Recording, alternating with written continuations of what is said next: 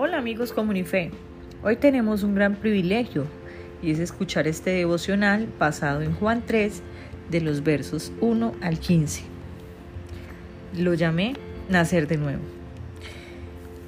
Todos sabemos que en la Biblia existe una historia de un fariseo que le pregunta a Jesús cómo hace para eh, ser una nueva persona y cómo hace para eh, ver el reino de Dios. Y pues Jesús le responde sencillamente que debe de nacer de nuevo. Y aquí se desarrolla una historia que se las voy a contar a continuación. Nicodemo era un fariseo y miembro del consejo gobernante llamado Sanedrín o Concilio Supremo. Los fariseos eran un grupo de líderes religiosos a quienes Jesús y Juan el Bautista frecuentemente criticaron por ser hipócritas. La mayoría de los fariseos odiaban a Jesús porque desafiaba su autoridad y sus puntos de vista, pero Nicodemo tenía una mente abierta y quería saber más de Jesús. Aunque era un maestro preparado, fue a Jesús para ser instruido. No importa cuán inteligente o preparado sea usted, debe acercarse a Cristo con la mente y el corazón abiertos para que Él les enseñe la verdad de Dios. Aunque Nicodemo pudo haber enviado a uno de sus asistentes, decidió ir a ver a Jesús personalmente. Quería averiguar por su propia cuenta qué era cierto y qué era rumor acerca de Jesús. Es posible que no quisiera que los demás fariseos se dieran cuenta de su visita y por eso fue de noche. Tiempo después lo encontramos desafiando a sus colegas en el Concilio Supremo, argumentando que Jesús merecía un juicio justo.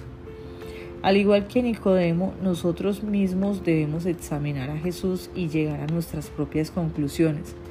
Entonces, si creemos que es quien dice ser, debemos hablar en su favor. ¿Qué sabía Nicodemo acerca del reino? Por medio de las escrituras sabía que Dios lo gobernaría, que sería establecido en la tierra y que incluiría al pueblo de Dios. A este devoto fariseo Jesús le reveló que a menos que naciera de nuevo, no entraría en el reino, y que el reino sería para todos, no solamente para los judíos. Esta enseñanza era revolucionaria, el reino de Dios como algo personal, no nacional ni étnico, y que para entrar en ese reino hay que arrepentirse y nacer espiritualmente. Más adelante Jesús enseña que el reino de Dios ya había comenzado con, en el corazón de los creyentes, en Lucas 17:21 el reino de Dios será establecido plenamente cuando Jesús regrese a juzgar el mundo y destruya la maldad para siempre. Está Apocalipsis 21 al 22.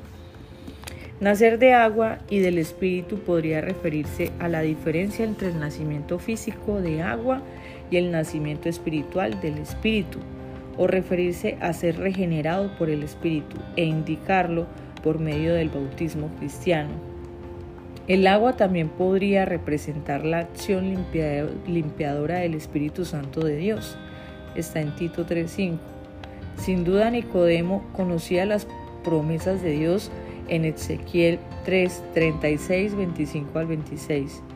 Jesús estaba explicando que nadie entra al reino a causa de llevar una vida buena, sino por haber experimentado un nacimiento espiritual. ¿Quién es el Espíritu Santo? Es Dios. Dios es tres personas en uno, el Padre, el Hijo y el Espíritu Santo. Dios se hizo hombre en Jesús para morir por los pecados del mundo y resucitó para ofrecer salvación a todos mediante el nacimiento espiritual. Cuando Jesús ascendió al cielo, su presencia física dejó la tierra, pero prometió enviar al Espíritu Santo para que su presencia espiritual continuara entre los seres humanos. El Espíritu Santo vino sobre todos los creyentes por primera vez en Pentecostés. En los tiempos del Antiguo Testamento el Espíritu Santo venía sobre ciertos individuos y les daba la habilidad de cumplir tareas específicas. Ahora el Espíritu Santo habita en todos los creyentes. El problema de Nicodemo era que quería controlar el proceso de entrar en el reino. Entonces Jesús utilizó otra ilustración Nadie puede controlar el viento, sopla hacia donde quiere, así como alguien puede oír el viento, pero no sabe de dónde se originó ni cuál es su destino. El espíritu se puede escuchar, pero no se puede controlar ni comprender por completo. El espíritu controla el proceso de salvación y nosotros no. Creemos y experimentamos sus efectos, pero no tenemos el control. El poder del espíritu en el creyente es una fuerza misteriosa y el nuevo estatus de quienes se han vuelto hijos de Dios. No se puede comprender sin el espíritu. Aunque, es, aunque este maestro judío conocía muy bien el Antiguo Testamento, no comprendía lo que decía acerca del Mesías. Tener conocimiento no garantiza la salvación. Es importante que usted conozca bien la Biblia, pero es más importante que conozca al Dios que la Biblia revela y que usted reciba la salvación que Él le ofrece. Cuando los israelitas deambulaban por el desierto, Dios les envió una plaga de serpientes para castigarlos por su actitud rebelde. Aquellos que estaban por morir a causa de la mordida de una serpiente serían sanados si obedecían el mandato de Dios de mirar a la serpiente de bronce. De manera similar, Dios nos salva de los efectos mortíferos de la mordedura del pecado cuando miramos a Jesús creyendo que Él nos salvará. En este versículo se concentra el mensaje de la buena noticia. El amor de Dios no es estático ni egoísta, sino que se extiende y alcanza a las personas. Aquí Dios establece el modelo para el verdadero amor y la base de toda relación. Una persona que ama profundamente a otra está dispuesta, está dispuesta a entregarse libremente e incluso hasta el punto de sacrificarse por ella. Dios pagó el máximo precio para salvarnos, entregó a su único Hijo, Jesús sufrió castigo, pagó por nuestros pecados y nos ofreció vida eterna. Nosotros debemos imitar el amor de Cristo y estar dispuestos a renunciar a nuestra comodidad y seguridad a fin de proclamar la buena noticia para que otros también reciban el amor de Dios. Podríamos decir que Dios es un especialista en encontrar y en transformar a personas que pensamos que nunca serían sus seguidores.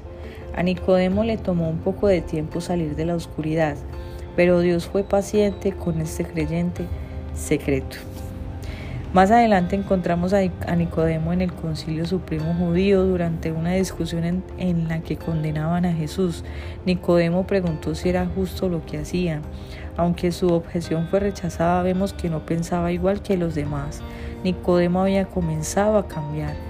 La última vez que Nicodemo es mencionado lo encontramos acompañado, acompañando a José de Arimatea para enterrar el cuerpo de Jesús. Al hacer esto, Nicodemo estaba arriesgando mucho. Su crecimiento espiritual continuaba en aumento. En nuestra relación con Dios, Él no espera que seamos perfectos inmediatamente, sino que crezcamos continuamente. ¿Cuánto tiempo haces que conoces a Jesús? ¿Estás creciendo espiritualmente? ¿Qué tal si le preguntas esto en oración? Y damos por cerrado este tema hoy. Te agradezco que me hayas prestado tus oídos para escuchar este devocional. Espero que sea de gran alimento para tu corazón y que Dios hoy te bendiga de una manera sobrenatural. Un abrazo, te invitamos a que participes de nuestras reuniones presenciales. Nuestro campus está ubicado al lado de Coca-Cola, vía Chigorodó. Nos reunimos miércoles 7 y 30 de la noche, domingos 9 y 30 de la mañana. Te esperamos allí. Somos un lugar para la gente de hoy. Un abrazo, bendiciones.